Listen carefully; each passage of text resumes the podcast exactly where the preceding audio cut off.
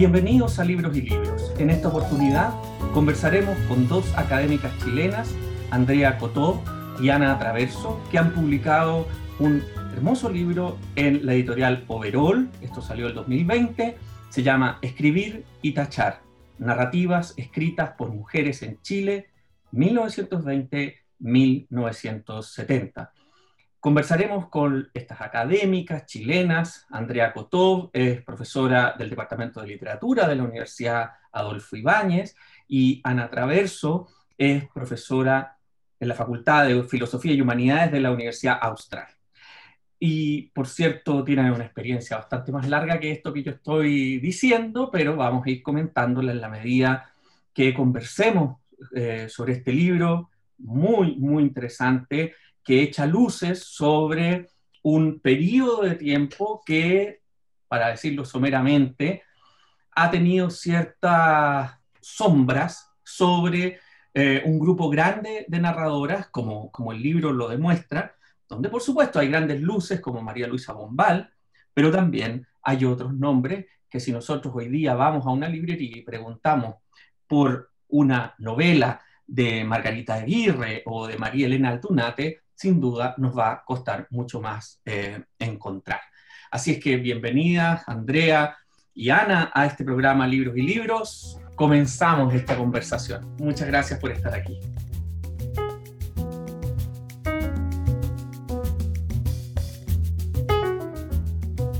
Muchas gracias a ti, Pablo, por la invitación. Es un gran placer estar acá gracias por el interés sobre todo. Eh, una, va a ser una buena experiencia esto poder conversar aquí y dialogar con, con los que nos, además que quienes nos están escuchando en este momento. Así que también un saludo para todos nuestros auditores. Bien, muchísimas gracias. Sobre todo yo digo, lo dije así en un tuit que puse inmediatamente que terminé la lectura del libro, por lo que es la correlación entre que es un libro breve y que al mismo tiempo muestra una gran investigación que ustedes están realizando, no tan solo gran en el sentido de que estos 50 años de, narración, de narrativas y de voces femeninas en Chile no han tenido, digamos, la justicia, porque cuando inmediatamente uno entra en el texto, tal como ustedes lo plantean, uno empieza a darse cuenta que aquí hay vacíos enormes y eso quiero que sea nuestra primera, nuestra primera conversación. ¿Cómo llegaron a esto? ¿Cómo se arma esta idea de trabajar en este periodo? Nosotros partimos con, trabajando a partir de, de, un proyecto de investigación que tenía un fin un poco panorámico en un inicio, es decir, conocer un poco en qué consistía el, corpus.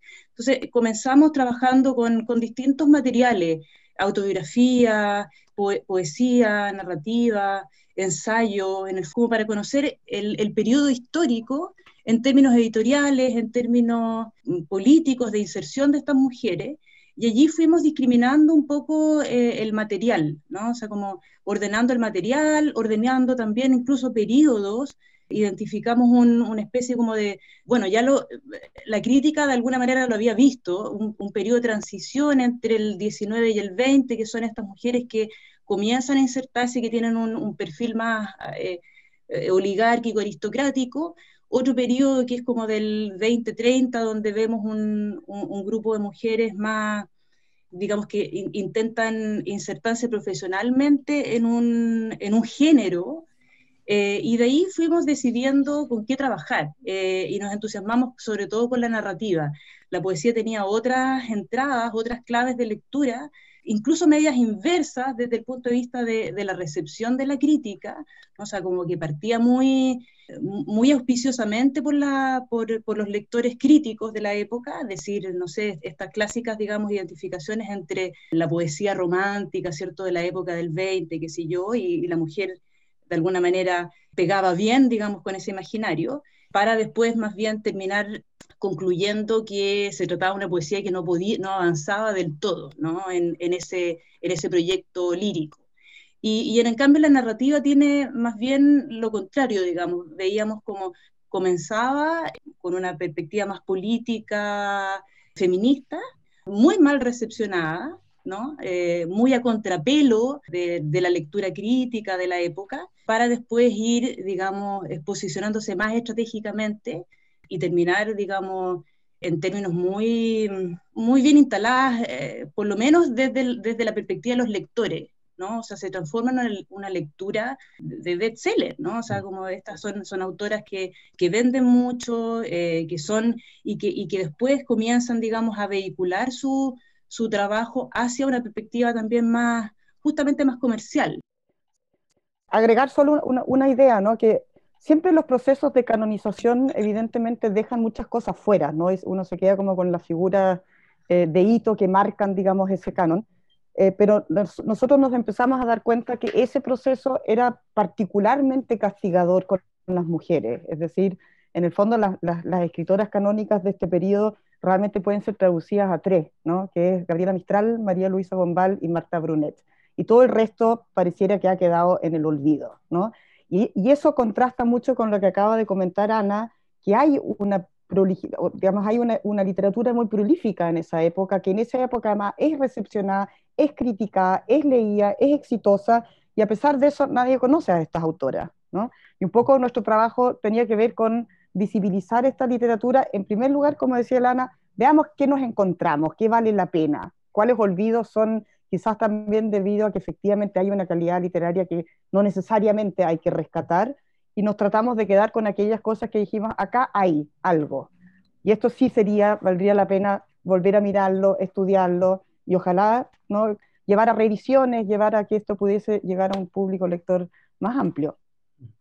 No, sin duda, cuando uno revisa o lee el libro, digamos que además se hace de una manera muy, muy amena, porque encuentro que además ustedes lograron en este libro y seguramente también en discusión con sus editores, lograron un equilibrio entre la cuestión teórica y eh, la cuestión histórica. Porque aquí también abro, digamos, la segunda, la segunda pregunta hay un tema, digamos, cómo fue la recepción y cómo en el momento se explicaron el surgimiento de estas obras y cómo nosotros las miramos hoy día desde otros conceptos como el feminismo o la femineidad o las femineidades, como uno podría también pensarla, ¿no? Entonces, esas porque ellas estuvieron, tal como dicen ustedes, fueron recepcionadas por la crítica, bien o mal, y por sobre todas las cosas ganaron concursos, fueron reconocidas por la compra, ¿no? Es decir, por una cuestión que además hoy día nos cuesta un poco reelaborar por la situación en la que nos encontramos, por sobre todo que es como con la realidad de las librerías de la época, en una ciudad que por supuesto debe haber sido bastante más en una orgánica tradicional de un centro, ¿no? A diferencia de ahora que son como polos, ¿no? Que son básicamente. Pero bueno, el punto que me interesa eh, consultarles en este trabajo es cómo fue la experiencia de ustedes del encuentro entre digamos, la mirada histórica y la mirada teórica desde la contemporaneidad, pero también desde el momento en que ellas fueron, digamos, que estuvieron vivas y que, y que su obra se recepcionó. Bueno, ahí hay varias cosas que podríamos decir. Yo creo que en parte también ahí nos ayuda la coautoría, ¿no? Es decir, ahí también nos fuimos repartiendo un poco las maneras en que vemos las cosas y, eso ayudó mucho, digamos, a que, a que el libro tenga también distintas complejidades en, hacia distintas direcciones que quizás con un solo autor o una sola autora hubiera sido más difícil, ¿no? Em, y con respecto a lo teórico, bueno, esto es un libro que surge de dos proyectos de investigación, es decir, el primero empezó el 2010, ¿no? Esto es algo que llevamos trabajando harto tiempo. Entonces, de todo lo que hemos trabajado, esto es un destilado, diría yo, ¿no? Y eso fue también lo bonito de, de poder hacer un libro, porque efectivamente uno se da cuenta que uno tiene una serie de artículos repartidos en libros, en revistas especializadas, presentaciones que ha hecho en congreso, y todo ese material está desperdigado. Y cuando uno se sienta a decir, bueno, a ver, veamos qué podemos hacer con esto, y quedémonos con lo mejor, ¿no? Y saquemos, digamos, toda la chaya, porque vaya que tiene chaya el, discurso académico, ¿no? Y entonces yo creo que eso fue también eh, lo que produjo lo que, lo que está ahí, ¿no? Es decir, es realmente un concentrado de, de mucho trabajo previo, de cosas que volvimos a revisar cuando nos sentamos a hacer el libro, de escrituras nuevas que le fuimos agregando y sobre todo de muchísimas cosas que sacamos, ¿no? Y yo creo que una cosa que teníamos siempre muy, estábamos muy atentas es que el libro no fuera un texto académico o exclusivamente académico, lo que significa que la teoría no, se coma los textos, ¿no? y que el contexto histórico sirva para entender el recorrido que uno está proponiendo. Entonces, si tú nos dices que nos resultó, vaya, muchas gracias, porque em, la verdad es que era una preocupación y fuimos bien yo diría, poco autocomplacientes cuando revisamos el material porque tachamos, pero, o sea, nosotras mismos tachamos muchas cosas. El libro no se llama así porque por nuestras tachaduras, pero podría también hacer alusión a eso. Antes de darle la palabra a Ana sobre este mismo punto, quisiera mencionar sobre todo que eh, la manera en cómo equilibraron esta cuestión, que a mí me parece fundamental, ¿no? porque hay veces que la teoría llega como una especie, yo lo refiero así siempre con mis estudiantes, como una especie de camionada que le cae encima a las obras y que uno al final no sabe muy bien, ¿no? Y aquí está muy bien equilibrado eso, está muy equilibrado el peso también de los sesgos contemporáneos respecto de la mirada del pasado, porque María Luisa Bombal no tiene la culpa de no haber leído a, no sé, a Judith Butler, ¿no? Y, y, eso es una cuestión que a mí me parece que está muy clara en el libro, muy bien equilibrada, y entonces, o sea, y esa es la otra cosa importante que me gustaría aclarar, este no es un libro con ensayos que se juntan de artículos que se publicaron, esto es un libro creado y se nota que está hecho así, porque va de una manera muy bien, digamos, administrada, el, recorrido y va quedando muy claro, porque después vamos a hablar específicamente de las mujeres en las que ustedes se, se concentran, pero sobre todo me interesaba como comentar esta cuestión que ustedes mismas como académicas, y eso es una cuestión que me parece importante recuperar, viven en la experiencia de, bueno, leímos todo esto, escribimos todo esto, y qué hacemos con eso que escribimos pensando en un libro, que no tiene que ser solamente una reunión de artículos. Ana, no sé cómo es tu, tu experiencia en eso. Sí, te, agradezco también el, comentario, porque era, es un poco el objetivo que teníamos, así que claro, contentas, digamos, de haberlo logrado. Y, también el, objetivo de, o el interés de los editores. A nosotros nos contactaron eh, los editores precisamente por eso, porque les parecía que era necesario y ahí yo creo que hay un interés generacional que es interesante destacar. A propósito también de lo que comentabas previamente, estoy un poco desordenada, pero voy a llegar al punto. Eh, que, que, se, que se ve no solamente, digamos, en la intención de leer a estas autoras desde una perspectiva crítica, histórica, sino que de ir recuperando ciertas obras. Yo creo que ese comentario que, que falta recuperarla se ha ido en, el, en los últimos años, ah, se, se, se evidencia un interés por eh, publicar alguna de estas autoras. Digamos, pienso en, María Elena Aldunate, que, que, la han publicado, digamos, desde esta preocupación de Valparaíso por lo, por lo fantástico. También María Elena Gerner, ya no recuerdo, digamos, cuál es la editorial, pero han ido publicando casi toda su obra. Entonces, hay una preocupación y yo creo que tiene que ver con una generación que se quiere hacer cargo de, ese periodo. Y, nuestros editores eh, nos contactaron precisamente por eso, porque, por, por lo que planteas tú, ¿no? Porque eh, veían en que en el trabajo que teníamos, eh, sobre todo dábamos énfasis a este, a, este ámbito histórico contextual, ¿no? O sea, no solamente, no, no, una teoría aplicada a una obra descontextualizada en su momento, sino que, eh, que estaba y, que podía ser legible para cualquier persona, ¿no? que, que se podía prescindir, digamos, de, de, las referencias críticas, teóricas, en fin, sino que estaba sobre todo centrada en las obras, que las conclusiones eh, surgían de, los textos mismos, ¿no? E incluso, digamos, las preocupaciones teóricas o preocupaciones históricas surgían de los textos. aprovecho a agradecer a nuestros editores que han sido mm, súper... Eh, no sé, ha sido un, diálogo así como un poco en, la relación también que hemos tenido con, con Andrea como, como investigadoras, donde nos hemos ido un poco mimetizando también, mm. ¿no? En este esfuerzo, digamos, por hacer una, una escritura eh, donde se borren los trazos personales, también ha sido un poco el trabajo con, con los editores.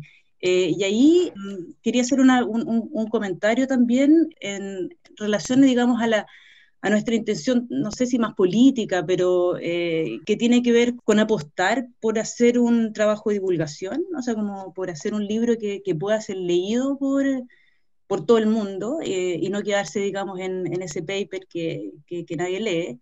Eh, y también borrar esas, esas, esas marcas autoriales y hacer un, un, trabajo más fundido desde, desde esa perspectiva. Pues eso, se logra, eso se logra completamente, el libro, eh, que efectivamente hay un acuerdo, que hay una voz, ¿no? Se construye esa tercera voz, podríamos decir, que no es ni, ni propiamente Ana ni Andrea, digamos, sino que es una tercera voz, que es la voz de, de la, yo diría, la escritura a cuatro manos, que es tan linda, porque además en este caso demuestra una asociatividad de mujeres, digamos, eso, eso es una cuestión que me parece importante, para a su vez celebrar a estas mujeres entre las cuales realmente hay nombres que por supuesto reconocemos, hay otros que más o menos uno ha escuchado, por, por la misma recuperación del tema del feminismo recientemente, pero uno diría, mm, no tanto como uno le gustaría, ¿no? O sea, los nombres de Lisa Serrana, de Margarita Aguirre, de María Elena Aldunate, de Maite Alamán, eh, de Pepita Turina, Chela Reyes, ¿no? Claro que, resulta que uno no, no, vamos a decir que son parte de la cultura general, pero que sí fueron parte de la cultura general de una época y sí fueron eh, también recepcionadas a veces con mucha dureza por la crítica, pero con una cosa que me parece alucinante que ustedes recogen en el libro, que es que ellas eran bien recepcionadas por los lectores. ¿Cómo, cómo fue esa búsqueda en términos de la cuestión de la crítica? Eh, porque también ahí se ha producido una diferencia enorme, porque ustedes recuperan la crítica que se hacía en el Mercurio de Valparaíso, en la época, en la Nación, en el Diario Ilustrado, en la Opinión, en la Unión, en el Diario El País de Concepción, en la revista Zigzag, en la revista en y uno empieza a mirar esto y uno dice, lo primero que se pregunta uno, bueno, ¿dónde está la crítica hoy? Entonces, ¿cómo, ¿cómo ven eso? Eh, a ver, ¿cómo lo hicimos? La pesquisa de las autoras fue, complicado porque primero, eh, bueno, mucho trabajo de, archivo en la Biblioteca Nacional, después fuimos descubriendo algunas librerías de viejo y, bueno, nos, nos, apasionamos ahí con, con el trabajo que ha hecho la familia Ribano, porque tienen, digamos, un proyecto de recuperación súper interesante de la literatura chilena, eh, donde les cuesta mucho vender y por eso también sus precios, porque cada libro significa, digamos, desprenderse de una colección. Así es que también nos fuimos, digamos, eso, conociendo un poco los archivos que existen en el país y, eso, hay libreros, digamos, que se convierten un poco en estos archivistas, como por lo contrario, digamos, muchas librerías donde, estas, donde estos textos son basura, ¿no? O sea, como eh, yo trabajé en una librería y, recuerdo, digamos, que esa era la terminología para referirse a algunos textos, digamos, esto basura, se vende a mil pesos, digamos, o se regala, en fin, ¿no? Y allí, digamos, fuimos eh, ordenando este, este material, tratando, digamos, de pesquisar justamente estas autoras que tú dices, y bueno, nos encontramos ahí con, claro, con, con, curiosidades, eh, ahí que lo comentábamos en una nota. ah, a todo esto en la biblioteca de la Universidad Austral también hay, curiosamente, eh, una muy buena colección porque Eleazar Huerta, que era un profesor de la Universidad Austral, le llegaba, digamos, un crítico literario importante de esa época, eh, recibía gran parte de estos textos por, de, parte de las mismas autoras y por lo tanto firmado por ellas, qué sé yo. Entonces, gran parte de la colección también de, autoras que nosotros pudimos eh, recabar está allí también. Entonces, un poco eso fue el trabajo así como de archivo. Eh, y respecto de la crítica, eh, la crítica tenía otra, otra función en esa época, ¿no? O sea, era la, forma de, divulgar eh, la literatura. Por lo tanto, en cada medio de prensa, y eso, y eso digamos, podríamos digamos, comentarlo ahora, cada medio de prensa por lo menos habían tres, cuatro críticos especializados en literatura para comentar todo lo que se publicare en, en la época. Así es que estas autoras recibían o positivos o, muy negativos eh, comentarios, pero sí fueron leídas y se sabía, digamos, quiénes eran. No caía en el silencio, sin duda. Exacto. Claro, yo no me quiero poner apocalíptica, ¿no? Pero yo creo que evidentemente estamos evidenciando casi algo así como la muerte de la prensa escrita. Está claro de que los diarios van a, muy prontamente se van a dejar de, de imprimir, ¿no? Eh, le está costando encontrar suscriptores, han echado una cantidad de periodistas de los diarios que realmente es escalofriante y yo creo que eso tiene que ver también con algo que podríamos llamar más pomposamente cultura letrada. ¿no? Estoy pensando un poco en, lo que plantea Rancière en la palabra muda, donde habla de una especie de cambio de la literatura o de, la, de la cultura letrada en el 19 por una cultura que cada vez más se va inclinando por la imagen, yo creo que estamos viviendo como ya efectivamente el fin de, esa cultura letrada. Y cuando uno se encuentra con este, con este panorama, uno todavía está en Chile en un momento donde efectivamente pasa todo por la prensa. Y, en el momento en que estas autoras, ustedes las están trabajando, esa prensa tiene una intensidad enorme.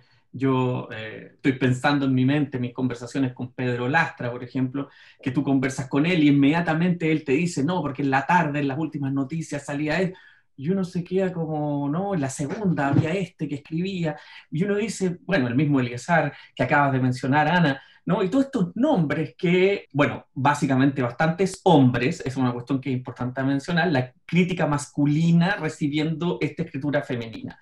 Y, y quiero inmediatamente tomarme de eso para, para plantearles la estructura que ustedes le dieron al libro, a partir de, bueno, primero la situación contextual del, del, de las mujeres escritoras, luego eh, el tema de la, culpa, de cómo eso se plasma en estas mujeres dedicadas a estas letras como una especie de afición que está bien vista, pero no tanto, y después entran en estas especies de sintomatologías, que no quiero adelantarlas. Yo, ustedes mismas lo planteen, digamos, porque, porque además me, me impresionó mucho los rasgos transversales que ustedes logran armar, es decir, es un poco como, como yo me gusta decir, o sea, una cosa es construir la historia de la literatura con las diferencias, pero también otra es construir la historia de la literatura con las similitudes, y ahí ustedes encontraron una serie de tópicos que sin duda no son una cuestión solamente cultural, sino que es una cuestión vital que ustedes encontraron en estas autoras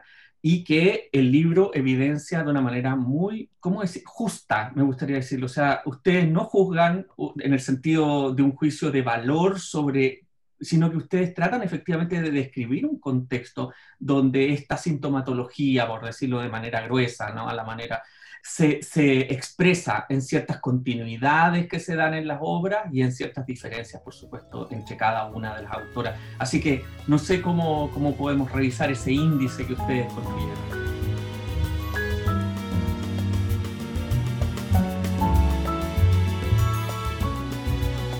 Yo creo que nosotros sobre todo queríamos huir, digamos, de dos maneras que son bastante típicas para organizar libros, ¿no? Libros que abarcan eh, un periodo de tiempo y que abarcan más de un autor.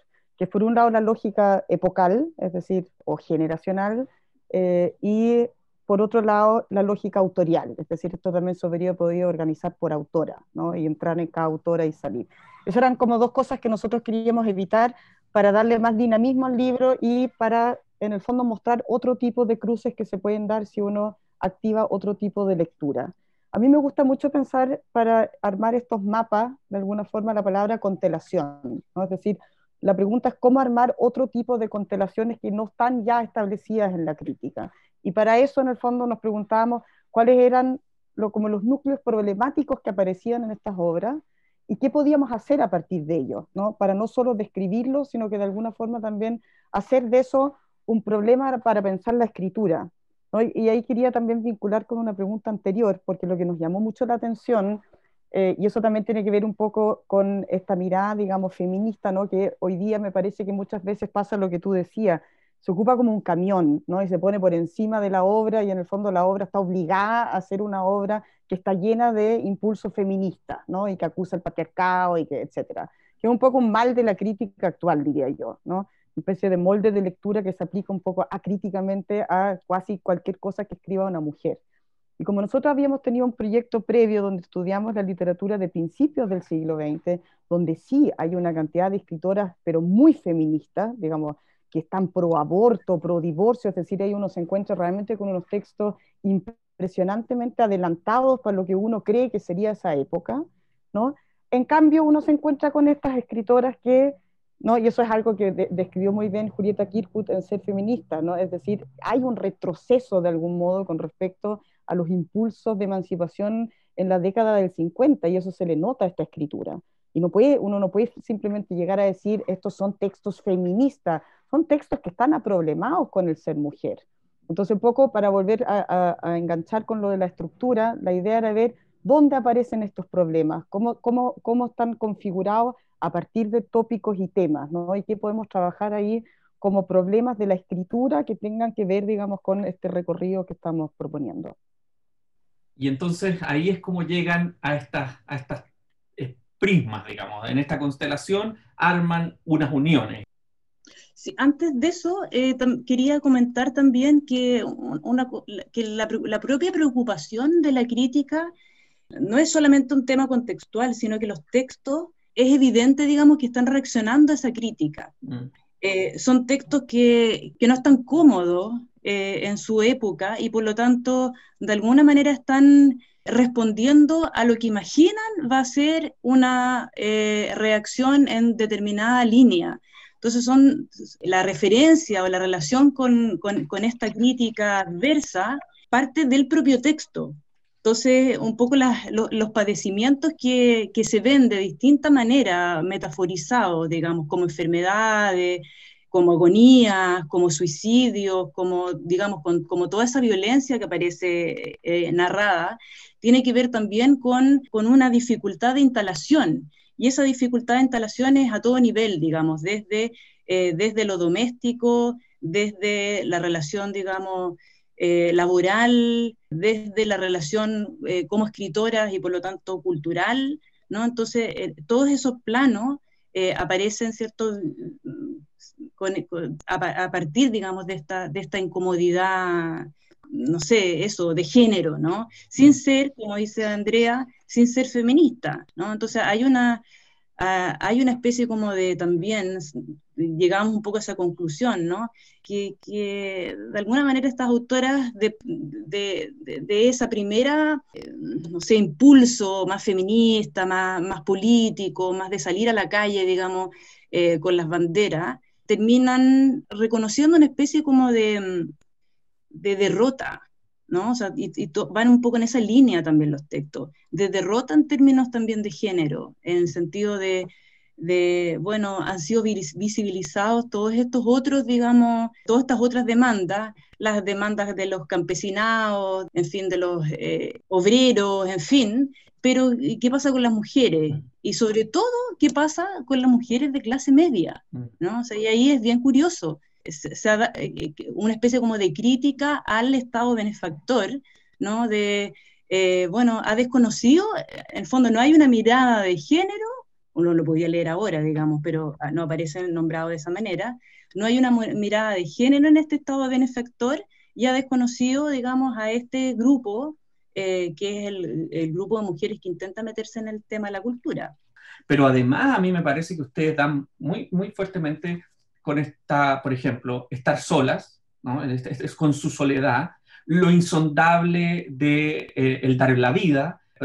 Hay como una cuestión ahí que, a mí me parece que es bien intransferible, ¿no? A lo que hoy día se llamarían las femineidades, ¿no? Decir como, no, no, no, aquí estamos hablando de una escritura que no es transferible, que no es que yo me pongo en el lugar de la mujer. Eso, eh, y por lo tanto también me resuena profundamente una crítica al romanticismo, ¿no? Que se ha imaginado a estos hombres pariendo obras y todas estas cosas que el romanticismo masculino tuvo, digamos que en Chile llega hasta bien entrado, digamos, cuando llegan las vanguardias comienzo del siglo XX. Entonces, también ahí eh, estos resultados que ustedes, estas constelaciones que ustedes arman con el suicidio, con eh, eh, la soledad, con, digamos, la pena, el dolor, esta especie de condena, ¿no? Una especie de condena asumida y que se activa en la escritura. Es una cuestión que me parece eh, muy interesante. Acabo, acabo de, de, hacer una entrevista a Álvaro Izama a propósito de Pablo de Roca, y lo que tú ves ahí no es que eh, se trate de novelas donde la gente se suicida, sino que, que los escritores se suicidan. ¿Me explico? Entonces, también cuando leí el libro de ustedes, puede ir armándose como doble, ¿no? O sea, en las novelas, en muchas de las novelas que ustedes eh, tratan en el libro, las mujeres se suicidan o se intentan suicidar. Y en, y en, el libro de Bisama, los poetas se suicidan, efectivamente, ¿no? Y entonces uno dice, esta cuestión, bueno, también tiene que ver con un país donde está ocurriendo esto, ¿no? También y en ese sentido me parece que, que esas constelaciones, lo, lo, que ustedes arman también es una propiedad de la experiencia de la mujer y no de la feminidad tan solo, digamos. Esto no es, eh, podemos volver a retomar, digamos, esto que yo te preguntaba. Eh, a mí me parece en todo caso que lo, los temas fueron, y fuimos bien cuidadosas con eso, fueron realmente surgiendo de nuestras lecturas, ¿no? Y como con Ana llevamos tanto tiempo trabajando juntas, una de las cosas que suele ocurrir es realmente lo primero así como decir, oye, increíble cuántas mujeres se suicidan, ¿no? Así suelen empezar, digamos, nuestros trabajos, así como decir, oye, están todas, están todas enfermas, ¿no? Y entonces, oye, ¿sabes que me encontré con otra novela donde también hay otra enferma? Toma, ¿no? Y así como que fuimos fuimos armando un poco los tópicos que fueron realmente surgiendo como de las lecturas y por eso también nos interesaba poder retomar las distintas obras a partir de distintos núcleos, si es que aparecían en, estos distintos ejes de lectura, ¿no? Digamos, no agotar una lectura a partir, ah, este es un texto de suicidio, punto, no, pero también aparece este otro tema, ¿no? Y claro, lo que estaba recién comentando con el, con el libro de Bisama, que parece que está muy, muy bueno, yo lo he escuchado, yo todavía no lo he leído, pero me, han comentado mucha gente que está, parece fascinante, así que saludos a Bisama, felicitaciones. Hay una cosa, no con respecto también a estas escrituras que tiene que ver con la fuerte metáfora de la paternidad literaria, ¿no? Es decir, digamos, esta, este orden de los, de los grandes próceres escritores que son los padres, que después hay que matar al padre para convertirse uno en padre, ¿no? Y como que la historia literaria se ha escrito muy desde ese esquema. Y uno podría decir que el símbolo de eso es pensar, digamos, el lápiz como el falo, ¿no? Y el falo que inscribe, que se inscribe en la historia.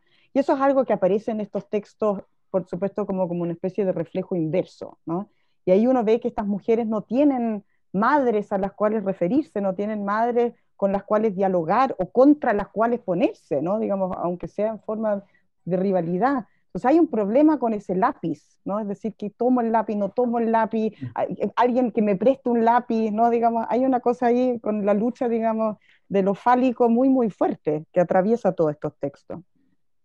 Y justamente como tú bien mencionas, sobre todo que en ese mismo momento lo que están ocurriendo son unas peleas, ¿no? Que son literalmente ya la caricatura de estas pasiones masculinas, ¿no? Donde se saca ranabalazo, eh, uno le escribe un libro contra el otro, ¿no? Y como digo, eh, precisamente en la entrevista a Bisama, bueno, donde odio hay es porque amor hubo, ¿no? O sea, de, otro modo, ¿para qué escribir un libro contra Neruda? Una cuestión como dedicarte. Además, los odios envejecen mal. Pero sobre todo, lo que me parece interesante en esto que tú mencionas es cómo ustedes fueron hilando estas mujeres sin jamás producir el forzamiento de la construcción de un tejido femenino de escritura, que, porque eh, pareciera que entre ellas no hubiera tampoco una relación. Ana, no sé cómo, cómo ves eso tú. Sí, sí, buen punto. Sí, y a propósito también de lo que comenta Andrea, de, de, esta, de estas inscripciones, incluso las autoras más reconocidas eh, y que fueron leídas con una cierta intencionalidad, como por ejemplo María Luisa Bombal hace una especie como de literatura intimista o media surrealista, eh, Brunet claramente inscrita en el, criollismo chileno. Eh, a pesar de ello, en general, o sea, tanto, tanto Brunet como Bombal tratan en, general de, sacarse de esos, de, esos, de esos esquemas, de esos marcos, ¿no? Y lo que vemos son, son autoras que, dudan un poco de, primero, de si son autoras o no, si son escritoras o no, si lo que hacen es autobiografía o no una novela o qué sé yo, ¿no? Que tampoco le van a poner un unismo en contra de todo lo del panorama que tú estás describiendo en términos masculinos, o sea, es muy opuesto o muy distinto, y en ese sentido e, es una, literatura como muy borrosa desde el punto de vista de un de una estética, ¿no? O sea, de, intentar asumir una estética eh, y al mismo tiempo muy satelital, no sé cómo llamarlo, digamos, pero cada una está, digamos, sola, escribiendo, sin, sin armar ningún tipo de red, ¿no? Solamente vemos una especie como de, de intento de red o de, de, vinculación o articulación en los 50, 60, pero más bien desde, desde los autores hombres eh, de la generación del 50 que intentaron también, ¿no? Denominarse como en términos de generación, armar una especie como de, de, canon eh, a, partir de una antología y donde tuvieron, digamos, la diferencia de reconocer a sus compañeras mujeres, incluirlas en, esta, eh, en esta autografía. Diferencia eh, más que diferencia, tiene que ver, digamos, con que ya a esas alturas, los 50, 60, las autoras eran realmente visibles y, era, y, estaban y, y, formaban parte de la, de la, escena cultural, o sea, qué sé yo, eran miembros de, las, de, de la SET, o, de, digamos, de distintos organismos culturales, eh, eran eh, miembros de jurados, de premios, en fin, entonces ya era imposible no reconocer a estas autoras en los 50, 60, pero entre ellas, digamos, no, no, no se ven eh, ni estas relaciones, ni tampoco referencias, vínculos, etcétera, ¿no? Y lo que vemos también ah, internamente en los textos son referencias, cuando aparecen referencias a escritoras o autoras, siempre están en esos términos, ¿no? Son autoras muy experimentales, eh, que son eso, son mujeres que no, no, no aparecen profesionalmente descritas, que están, digamos, aisladas, como decías tú, digamos, sin ningún vínculo eh, social, político. Entonces hay una, hay no, es, en términos de reflejo, ¿no? Mm. sino que una especie como de eso, de, figuración, metáfora, un poco de este, de este aislamiento que se insiste en eh, presentar o visibilizar, ¿no? Y, si ustedes pudieran, mirando en perspectiva todo este trabajo, largo trabajo que, que han hecho, ¿cuál creen ustedes que era la escena de formación de estas mujeres? ¿Tienen algún dato como eh, a ver, eh, yo creo que va, va, cambiando, pero hay ciertas como insistencias en, en las figuras masculinas, digamos, desde de qué sé yo, las autoras como Inés Echeverría, Amanda Labarque, en fin, digamos, desde esas primeras escritoras hay una, una, una retribución y una gratitud con, eh, con esas grandes figuras, digamos, masculinas de su familia. Y ellos habrían sido, digamos, los historiadores, en fin, pienso en Martín Navarro, no sé, eh, eh, esas figuras, digamos, las habrían, y habrían hecho una especie como de excepción con ellas, ¿no? De tomarlas en cuenta, de pasarles cierta literatura, ellas mismas aparecen siempre robándose libros de las bibliotecas, que son bibliotecas de, de estos hombres, ¿no? Y las figuras de las madres o de las mujeres eh, aparecen muy desvinculadas de, de la escena cultural. Entonces, esa, esa podría ser, digamos, como en, términos de, imaginario, por lo menos de las escritoras, eh, eh, el vínculo, la entrada a la literatura, pero siempre en términos domésticos, ¿no? Lo que, lo que, lo que alegan es no, es no haber podido participar de, la, de, una educación más formal o de una escena cultural, digamos, eh, pública, ¿no? Entonces, si es que llegaron a la literatura es porque se encontraron un libro ahí en un escritorio o en un velador, ¿no? Adentro de la casa. Sí, pues bien llamativo ahí también, eso es algo que, contamos en el libro, que hay varias escenas en las novelas y en las obras mismas donde estas mujeres requieren de un hombre que las publique, que las lea, que las valide, ¿no? estos son unos escritos que yo dejo, que dejo, digamos, encerrado en el, en el, en, el baúl, ¿no es cierto? No, sin ningún esfuerzo de hacer esto público y necesito de un hombre que esto lo pueda hacer visible y las novelas terminan muchas veces, digamos, con esa explicación para el lector. Yo puedo leer esto porque hubo un hombre que lo puso a circular. Entonces ahí también, para volver a lo que tú decías, no hay, no hay fraternidad entre las mujeres, entre ellas, es decir, en vez de dárselo a otra mujer, ¿no? Se lo tienen que entregar a un hombre. Em, no hay una escena literaria de mujeres. Mm. Eso es fuertísimo. Y precisamente quería recomendarles, porque vamos a entrar en la última parte del programa, o sea, quería pedirles a ustedes si podían recomendar, así como eh, de cada una, tal vez alguna obra que tal vez ustedes crean que es más fácil de encontrar, memoria chilena. ¿Cómo, cómo le recomendarían ustedes a un lector, digamos, común y corriente, cómo poder adentrarse, porque claro, uno, insisto, uno no puede llegar y salir a preguntar por una novela de la Pepita Turina a una librería común y corriente, digamos, ¿no? Entonces, además, ¿por dónde? Porque publicaron muchas obras y, y, qué, cuál sería si ustedes pudieran armar una colección, miren, estamos haciendo el trabajo al editor, si ustedes pudieran armar una colección con estas mujeres, ¿no? De novelas de, esta, de, esta, de este periodo, ¿qué creen ustedes después de las lecturas que ustedes han hecho, amplia y profunda? Eh, de estas mujeres? ¿Qué recomendarían por dónde comenzar?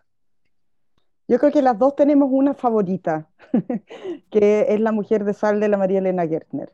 O sea, yo encuentro que esa es una novela que para mí muy injustamente no, no es conocida y que la trabajamos harto en el libro, que yo la encuentro maravillosa. Yo metería La culpa y El huésped de la Margarita Aguirre, que son otras dos novelas que me gustaron mucho y creo que Ana también. Fueron como las que fuimos así, como diciendo, oye, acá sí que hay y la Elena Aldunate, pero que sí ya está, como decía Ana, reinscrita un poco a partir de, su, esa particularidad que tiene, ¿no? Digamos, hay pocas mujeres en general que escriben ciencia ficción, entonces sorprende encontrarse con esa figura. No sé, Ana, si quieres... Eh, y de Chela Reyes y de Pepita Turina, ¿qué, qué recomiendan? Bueno, Chela Reyes tiene, tiene el tía Eulalia, Puertas Verdes y Caminos Blancos, y después se dedicó a la poesía.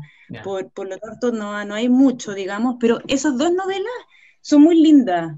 Eh, son difíciles, no, no, las incluimos, ni, ni tía Eulalia, yo creo que hay una referencia ahí a Puertas Verdes y Caminos Blancos mm, muy al pasar, eh, pero son dos, dos, novelas muy poéticas también y son bien dramáticas, ¿no? Y creo que también esa es parte, digamos, de, de, la escena de estas, de estas obras que son, son dramáticas, a veces melodramáticas. Yo, en el caso, por ejemplo, de, de que recomendaba Andrea, La Mujer de Sal, que nos gusta tanto, nos gusta también porque la, nos, nos eh, se puede entrar desde muchos lados a esa novela, desde muchos temas. Entonces, eh, siempre nos veíamos llega, volviendo eh, una y otra vez a esa novela, a pesar, digamos, de que queríamos ampliar un poco el registro. Pero, pero la propia María Elena Guerner tiene muchas novelas y que son súper entretenidas. Páramo Salvaje, que yo creo que esa también se reeditó. La Derrota, que también está reeditada, esa es como un poco incluso media, media cómica, Pepita Turina, yo, no, yo no, sé si la salvaría. Eh, y, sí, en efecto, digamos, Margarita Aguirre tiene, tiene esta, la culpa que es muy linda. Además, no sé, pues la hemos trabajado también con, con los estudiantes de pregrado. Así que ahí vemos un poco cómo, cómo son leídas hoy día estas novelas.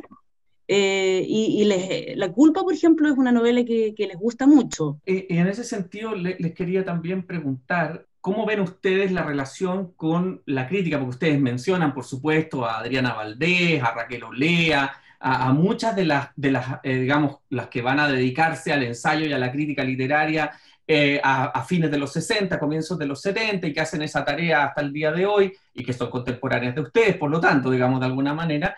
¿Cómo, cómo sienten ustedes que fue ese proceso, esa recepción? Ustedes mencionan sus textos.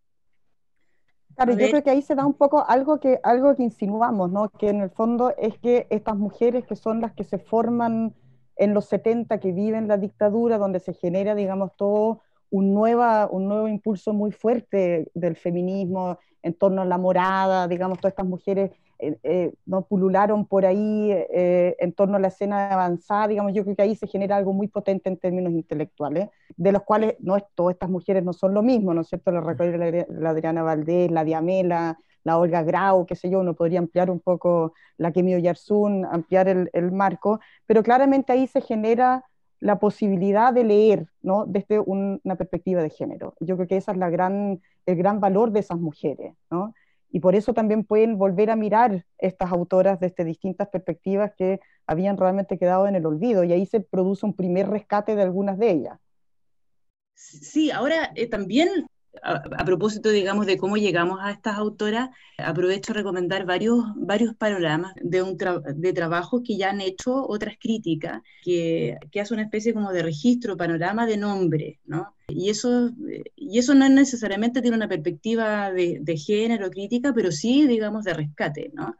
Eso por una parte. Y en relación a la crítica feminista que está relacionada justamente con estos panoramas, porque ahí está Patricia Rubio, que hizo, digamos, esta compilación por, por géneros literarios, se ve, digamos, este esfuerzo de, de, la, de, una generación de feministas, de una crítica feminista, por leer estas obras con, con, con, una dificultad porque hay que tener empatía también, ¿no? O sea, son textos que, que a veces te pueden, digamos, los puedes rechazar precisamente por llorones y, y por victimizantes, donde hoy día yo creo que existe más empatía a, a ver a la mujer de esa manera que lo que hubo en su minuto, digamos, en, de, parte de una crítica feminista, donde lo que se esperaba de, una mujer escritora era una perspectiva, digamos, más luchadora, más empoderada, ¿no?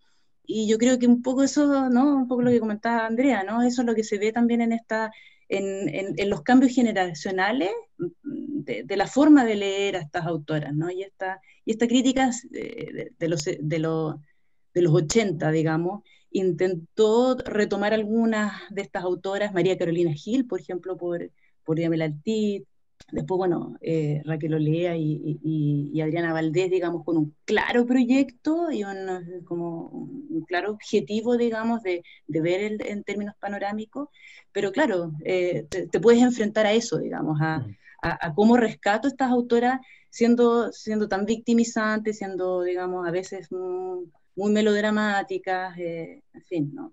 Tiene que ver con la cuestión estilística, que evidentemente ahí pareciera ser solo una cosa de forma, pero también eso repercute mucho en que puedan ser, seguir siendo leídas y seguir siendo, estando en los cánones contemporáneos. Yo, eh, sinceramente, para ir ya cerrando, les quiero eh, agradecer muchísimo esta conversación, porque además yo creo que es un muy buen ejemplo de una investigación, ¿no? De, de cómo es preciso también pensar esta otra área. Podemos hablar de difusión, divulgación, como se quiera llamar. También aquí me parece que eh, lo que está ocurriendo es que se está empezando a sentir la necesidad de construir perspectivas de más largo aliento ¿no? y poder mirar el siglo XX de una manera menos de actualizaciones, ¿no? O sea, quiénes fueron los que hicieron algo nuevo. Uno ve que no, hay un, se hacen cargo de alguna manera las propias voces de esta diversidad de lo femenino, de la escritura de mujeres, ¿no? Y, y en ese sentido me parece que el libro que ustedes hicieron, yo lo recomiendo absolutamente porque abre Aquí, este es un escenario que ustedes armaron donde hay otros nombres, ¿no? Pero lo que quiero decir con esto es como, después de este libro, nadie se puede quejar de que no ha habido un estudio de un, de un periodo que refresque un canon. Y eso es lo que yo quiero agradecer y resaltar del trabajo que ustedes hicieron, no tan solo para el ámbito de la investigación, sino que también estoy pensando en jóvenes estudiantes de pregrado que realmente un, un, escenario que siempre estuvo ahí, pero que ustedes visibilizan de una manera que a mí me parece muy, muy positiva, porque, insisto, está muy bien equilibrado el libro, y por lo mismo me parece que yo creo que debiera estar en toda biblioteca pública que se precie, digamos, porque, insisto, o sea, esto lo que hace es expandir, digamos, no es solo aprender de escritura de mujeres, sino que esto expande el universo de, de las novelas que uno puede leer, y yo encuentro que no es tan fácil eso en general. Quiero agradecer nuevamente eh, por haber estado en este programa Libros y Libros a Andrea Kotov, académica del Departamento de Literatura de la Universidad Adolfo Ibáñez, y a Ana Traverso, que es profesora de la Facultad de Filosofía y Humanidades de la Universidad Austral, por haber estado en este programa. Muchas gracias, Andrea. Muchas gracias, Ana. Muchísimas gracias a ti, Pablo, por la atenta lectura y por la excelente entrevista. Fue un placer estar acá. Gracias. Sí, muchas gracias, Pablo. De nada, eh, de nada. Por tu interés y, y, a todos quienes nos escuchan. Bueno. Que esté muy bien. Bueno, muchas gracias. Esto ha sido un nuevo programa Libros y Libros. Este es el programa número 30. Así es que muchas gracias por eh, seguirnos y por ayudarnos a difundir. Gracias Ana y gracias Andrea.